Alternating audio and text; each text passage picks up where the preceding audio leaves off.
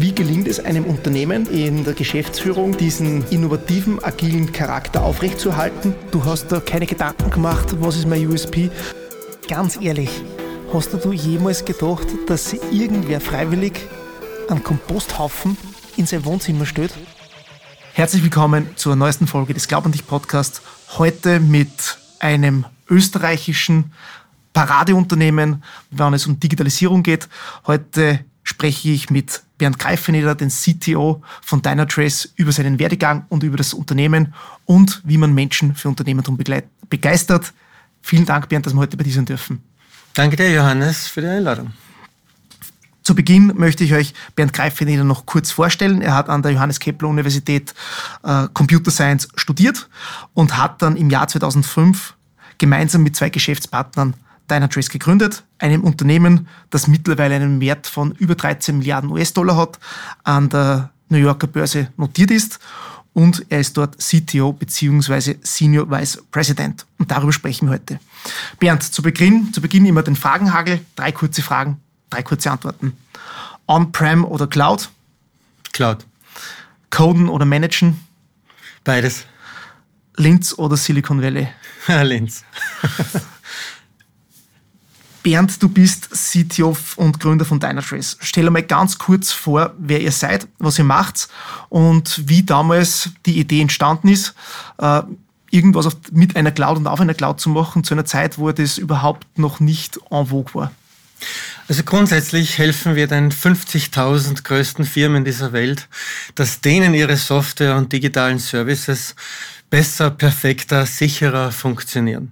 Das kann man sich so vorstellen, dass Firmen wie die weltgrößten Banken oder auch hier in Österreich Raiffeisen Oberbank zum Beispiel oder Automobilhersteller wie die Porsche Informatik ähm, oder BMW, wo im äh, Auto das iDrive in der Cloud drinnen ist oder auch das australische Government ähm, oder der SAP als Softwarehersteller Dynatrace verwenden, um ihre Software, ihre digitale Services äh, robust und mit einer guten Experience zum Kunden zu bringen.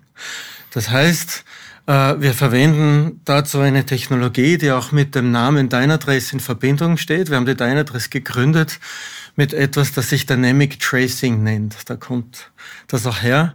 Und das stammt aus der äh, Dotcom-Blasenzeit, wo die ganzen Online-Shops mit 50 Usern alle weggecrashed sind und dann die äh, Manager komplett aus dem Häusel waren, was ist, wir wollten live gehen und verkaufen, konnten nicht. Und das war dann die Motivation, die Dynadress zu gründen, um von der Webpage einen Trace zu machen bis zur Serverseite. Und damals waren es nur drei typischerweise ähm, Serverkomponenten. Und die haben auch schon damals nicht funktioniert und dieses Tracing hat es möglich gemacht, die Ursache zu finden. Und das hat sich dann weiterentwickelt aus dem. Die Systeme werden immer komplexer und ähm, heute reden wir nicht von drei Tiers, sondern heute sind alles Microservices. Und wo selbst vor äh, sieben Jahren die Bank of America mir noch gesagt hat, das größte Environment, das sie sich vorstellen kann, hat 17.000 Server, sind nur jetzt bei unseren Kunden mit 100, 200.000 Servern wie bei der SAP oder der Walmart. Ähm, das heißt, die Dimensionen wachsen und es wird in ein paar Jahren so sein, dass wir von einer Million Server reden, die nur ein Kunde betreibt. Jetzt kann man sich vorstellen, wenn damals im Jahr 2005 schon die drei Schichten, drei äh, Tierarchitektur ein Problem waren, dass jetzt mit einer Million Server bei den Kunden einfach so wild zugeht, dass es Menschen überhaupt nicht mehr verstehen und betreiben können. Und genau da helfen wir eben in diesem komplexen Setup zu verstehen, wie arbeitet die Software zusammen, wo gibt es Probleme, wenn es Probleme gibt, automatisieren wir dann ähm, auch die Heilung dessen. Dann Sicherheit ist ja heutzutage immer wichtiger, das gehört dazu, dass das auch ähm, GDPR erfüllt, dass es keine Leaks gibt und dass äh, Hacker keine Chance haben, so gut es geht. Und dass die Experience passt, weil wir wollen ja alle online Banking betreiben, online shoppen, online digitale Services nutzen, das muss einfach perfekt sein. Das ist unser Ziel und wir helfen diesen Kunden genau dazu.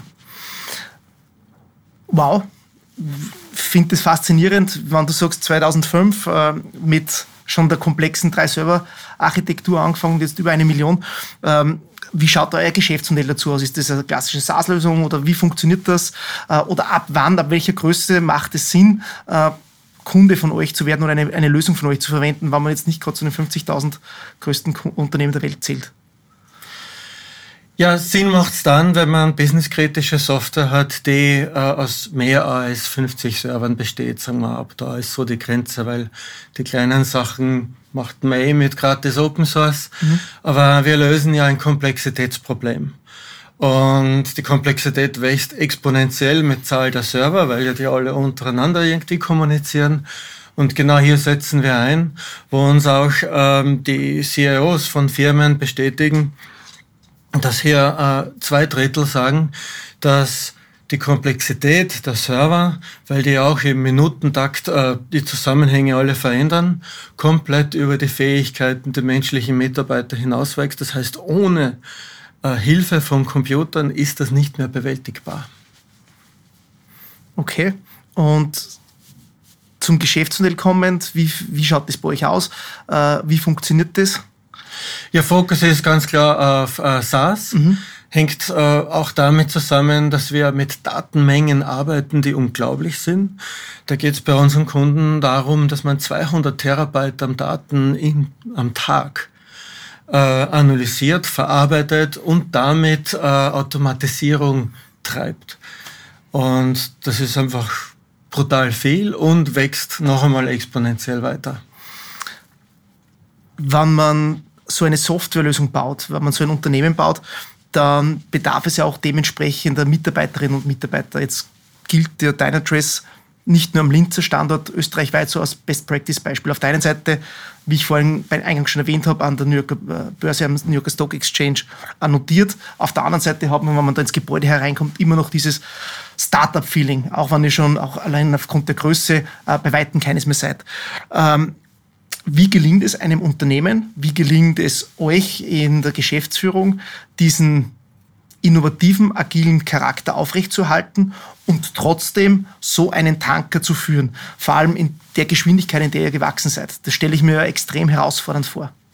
Ja, ganz klar. Eine der wichtigsten Lesson learned für mich ist, dass man mit jeder Verdopplung der Mitarbeiterzahl muss man sich selbst neu erfinden, wie man zusammenarbeitet. Das gilt heute noch genauso wie äh, im Jahr 2007. Und so jetzt zur Kultur, das ist definitiv eine, eine herausfordernde Sache, weil wenn man jetzt ein Unternehmen ist mit 30 Leuten, dann ist man ein zusammengeschweißtes, äh, zusammengeschweißtes Team. Das kann man aufrechterhalten bis 300 Mitarbeiter, zumindest war das bei uns so. Und dann auf einmal ist es schwierig geworden, weil dann hat man so viele neue Mitarbeiter, die von anderen Firmen, andere Kulturen irgendwie mitbringen, ähm, dass wir vor der Herausforderung standen, ja, boah, die denken jetzt nicht mehr so entrepreneurial, wie wir das eigentlich wollen und sind und äh, einfach Karten am Tisch miteinander. Die beste Problemlösung ist genau das, was wir alle machen wollen. Und das hat dann eine Zeit gebraucht, das zu erkennen. Und mir ist dann bewusst worden, wir müssen diese ursprüngliche Kultur, unsere Dynadress-Kultur explizit machen, damit die neuen Mitarbeiter das im Onboarding-Prozess mitbekommen bekommen und wir dann auch weiterhin leben für alle Mitarbeiter. Und dazu haben wir dann eine Regel eingeführt, die ganz simpel und einfach ist, aber zuerst einmal verrückt klingt. Die heißt äh, das Autonomy Principle. Und bei der geht es darum, jeder Mitarbeiter kann jede Entscheidung treffen. Kann man sagen, das ist doch völlig hirnrissig, das geht ja gar nicht. Ähm, deshalb gibt es auch einen wichtigen Zusatzsatz dazu, der besagt, aber jeder Mitarbeiter oder jede Mitarbeiterin, die diese Entscheidung trifft, muss alle davon Betroffenen, anderen Kollegen und Kolleginnen konsultieren. Und das ist ganz entscheidend und das zwingt nämlich auch jeden darüber nachzudenken, hm, wenn ich jetzt das verändern will, wen betrifft es denn überhaupt? Und dann holt man sich das Feedback ein, das ist, man fördert einmal die Kollaboration und Kommunikation, was einmal auch in der, im Wachstum immer ein wichtiges Thema ist. Und das Feedback nachher beeinflusst auch die Entscheidung dann auf eine positive Art. Natürlich gibt's Rahmenbedingungen, jetzt, äh, die man äh, als, als Government, Governance Policies halt haben, die man als Rahmenwerk erfüllt. Aber innerhalb von diesen rechtlichen Rahmenbedingungen ist dieses Autonomy Principle ein ganz ein wichtiges Instrument, das uns hilft, die Kollaboration so zu machen und die Zusammenarbeit, dass wir möglichst flach zusammenarbeiten. Es steht die Value Creation im Vordergrund. Das ist auch so, dass die Firmen, ähm, statistisch gesehen erfolgreicher sind, die ihre, ihre Organisationsstrukturen so fokussieren, dass die richtigen Leute zum richtigen Zeitpunkt mit den richtigen Talenten zusammenarbeiten. Das heißt, diese Value Creation Structures, dass die im Vordergrund sind und nicht die hierarchische Organisationsstruktur äh, im Vordergrund ist. Und das war ganz ein wichtiger ähm, Aspekt auch für mich, wo ich gerade beim Börsegang riesen Angst hatte, dass wir jetzt dann auf einmal so eine formal äh, organisierte, terroristische Organisation sind. Und ich habe alles dran gesetzt, dass wir das nicht werden. Und ich glaube, das haben wir echt geschafft, genau mit Hilfe dieses Autonomy Principles. Da möchte ich noch eh gleich dazu kommen, weil das stelle mir ich ja extrem spannend und extrem herausfordernd vor. Vorher aber noch, du hast was ganz was Wichtiges gesagt. Ihr schaut, dass die richtigen Talente zur richtigen Zeit am richtigen Ort sind. Ähm, ehrlicherweise unterstelle ich jetzt vielen äh, Geschäftsführern, vielen Managern, dass sie das auch versuchen. Was macht ihr aber, dass euch das wirklich gelingt? Denn das Gehalt an sich wird es ja nicht nur sein, äh, dass die besten Mitarbeiterinnen und Mitarbeiter das die richtigen Talente zu euch zum Unternehmen bringt. Und vor allem, ähm, was mich noch wirklich auch interessiert ist, ein bisschen operativer auch dieses Hands-on. Wie überzeugt ihr die oder wie bordet ihr die mit dieser äh, Kultur, die bei euch herrscht, äh, wie, wie mhm. holt ihr sie dort ab? Mhm. Das ist ja für mich trotzdem noch immer das große Fragezeichen bei so einem weltweit tätigen Konzern. Mhm. Ja, also rein zum Onboarding-Thema haben wir komplette ähm, Programme, die über mehrere äh, Monate hinweg gehen, startet sehr intensiv mit verschiedensten äh, Trainings in allen Varianten, Buddy-Programme, ähm, auch machen wir ganz bewusst äh, in den ersten Monaten äh, so, so kurze Job-Rotations, wie zum Beispiel, dass ein Architekt, der neu startet, äh, genauso auch im Support und mit äh, Kundenkontakt mitarbeitet, damit man auch diese Seite kennenlernt. Das sind alles sehr wichtige Faktoren in diesem Onboarding, um dann reinzukommen. Aber dann die kontinuierliche Betreuung ist ein weiteres. Zur anderen Frage noch ist, das Thema Value Creation ist die Kernstruktur, damit man die richtigen Talente zum richtigen Ort bringt. Weil, äh, ich sage es einmal so, jeder Mitarbeiter braucht ein Zuhause. Und diese formale Struktur, das ist jetzt mein formaler Chef, ich reporte zu dem oder die Person, ähm, das braucht man, damit das relativ stabil ist. Aber jetzt die eigentliche Arbeit, die muss viel flexibler sein, weil wir sind ein Unternehmen, wo es um Innovation und Kreativität geht. Da kann ich nicht äh, ein Jahr im Vorhinein genau definieren, wie was zu machen ist, weil wir wissen es ja noch nicht, wir erfinden es ja. Und deshalb haben wir die Arbeit hauptsächlich in dynamische Value Creation Teams organisiert. Und da geht es darum, dass ähm, in erster Linie die Responsibility und nicht der formale Titel zählt. Ähm, die richtigen Talente werden gesucht, zusammengefasst und mit diesen Responsibilities dann dort eingesetzt. So ein Value Creation Team kann so kurz sein, wie dass es äh, zwei Wochen dauert, kann auch über drei Jahre laufen. Also und kann sich auch in der Größe verändern. Und diese äh, Dynamik ist da ein wichtiger Aspekt, dass man immer schaut, dass man rotiert. Job-Rotation-Programme sind auch ganz wichtige, die da dazugehört. Manchmal muss man auch nachhelfen, weil sie nicht jeder oder jede so gern freiwillig bewegt. Aber das hat noch immer positive ähm, Hilfe und, und Mehrwert gebracht, dass man immer schaut, dass da Fluss drinnen ist. Was mich da jetzt schon nochmal interessiert, und das ist auch dann schon die Überleitung, äh, wie das damals mit dem Börselistening passiert ist, beziehungsweise was ich dafür, warum ihr euch für New York und nicht für einen anderen Standort Wien oder Frankfurt entschieden habt. Aber was mich da schon noch interessiert ist, jetzt hast du zuerst gesagt, äh, ihr wächst exponentiell, beziehungsweise die Daten und das Wissen wächst exponentiell. Äh, es ist extrem schwierig, ein Jahr ins Vorhinein zu planen. Ähm, das stimmt alles und das glaube ich dir auch. Auf der anderen Seite gibt es gewisse Regulatorik, gibt es gewisse Vorgaben äh, seitens der Börsenaufsicht, wo man halt dann gewisse Sachen machen muss. Ist das nicht ein Widerspruch, beziehungsweise erschwert das nicht auch das Wachstum oder die Organisationsentwicklung in so, einem, in so einer Struktur, wie Sie ihr seid? Mhm. Ich sage mal so, schwieriger vorherzusehen ist die, die Technologie, weil die verändert sich so schnell und auch in dem Hinblick, dass wir Sachen erfinden, die es noch nicht gibt, ähm, ist das immer etwas schwerer abzusehen. Auf der anderen Seite ist unser Businessmodell ein SaaS-Business, ähm, was auch um äh, Subscriptions geht für die Kunden. Das heißt, dass dort das Modell sehr gut vorhersehbar ist, mhm. weil ja unsere Kunden mit äh, Jahressubscriptions arbeiten und die Bestandskunden Jahr für Jahr weiterzahlen und aus der Sicht ist es sehr gut vorhersehbar. Und wir haben auch von dem Modell gewechselt, weil noch zu Beginn von unserer Firma haben wir ganz normal Perpetual Licenses verkauft, sprich man zahlt das Produkt einmal mhm. und zahlt nachher dann nur Maintenance Fees und das war wichtig, von dem wegzukommen. Das heißt, äh, anders formuliert, das Geschäftsmodell ist approved und das läuft durch. Hingegen, wie ihr, also nicht, äh, sondern mit wem, mit was ihr euer Geld äh, verdient, ähm, nämlich mit den Produkten, mit den Dienstleistungen, das entwickelt sich ständig weiter.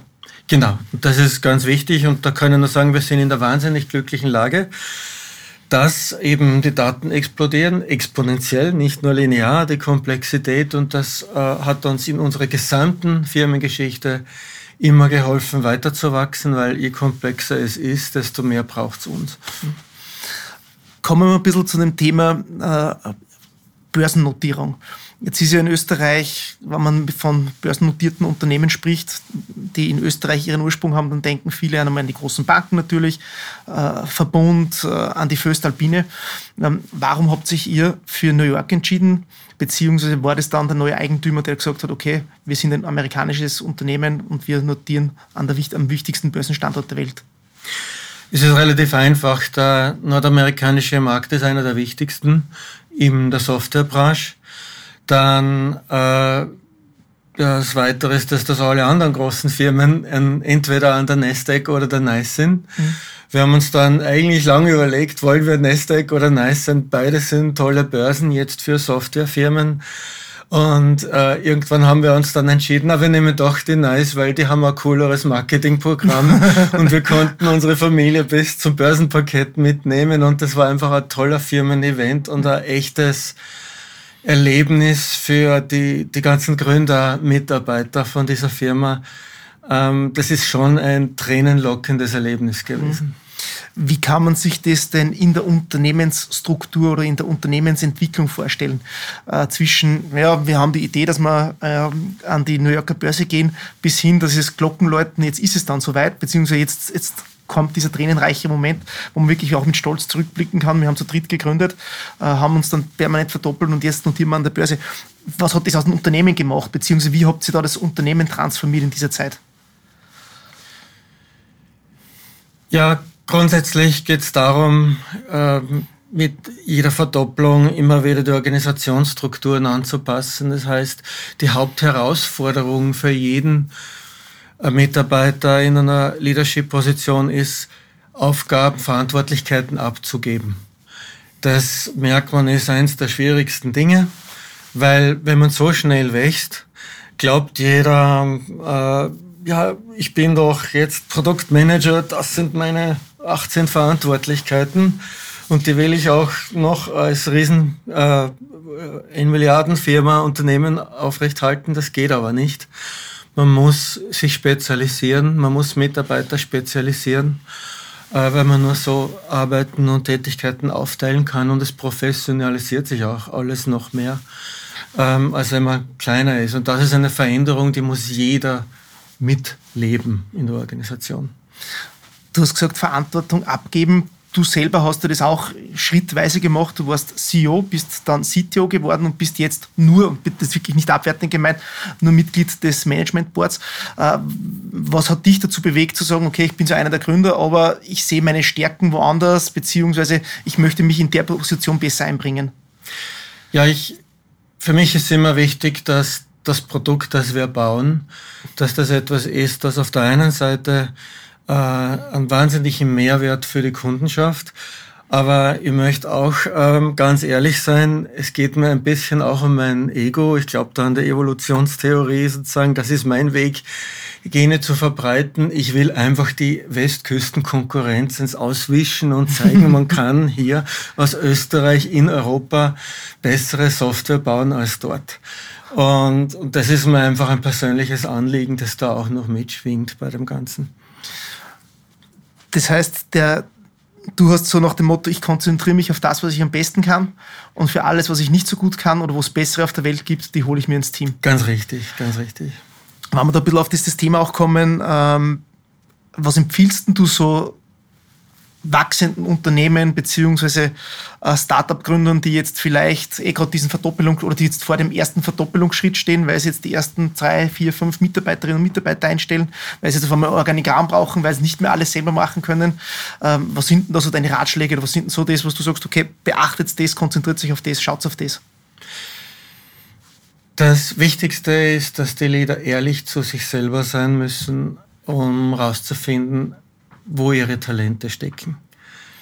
Bei mir war es klar, ähm, bei einer Größe von 100 Mitarbeiter wusste ich, mein Talent ist es nicht, ein Sales-Team zu führen und zu wachsen.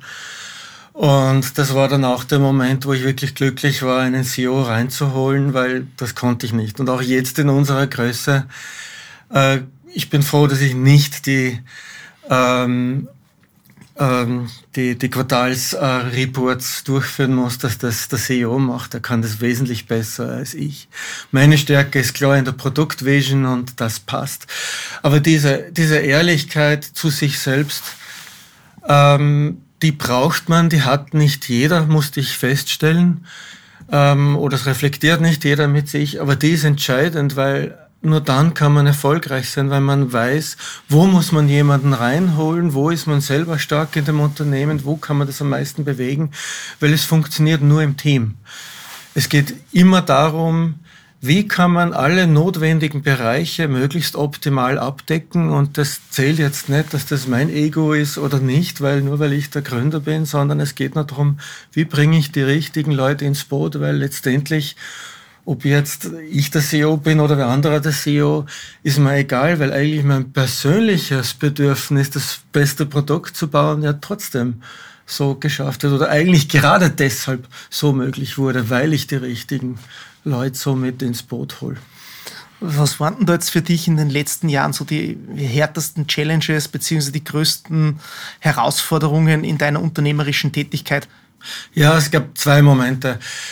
Das eine war in der Anfangsphase, wir waren so circa 30 Mitarbeiter, da war ich CEO, da habe ich äh, Interviews geführt für Neueinstellungen, da habe ich äh, neue Mitarbeiter ongeboardet, da war ich beim Kunden draußen als Technical Sales Engineer, äh, habe äh, Support geleistet für die allerersten Kunden, das war quasi alles machen und natürlich Finanzierungen versuchen aufzustellen.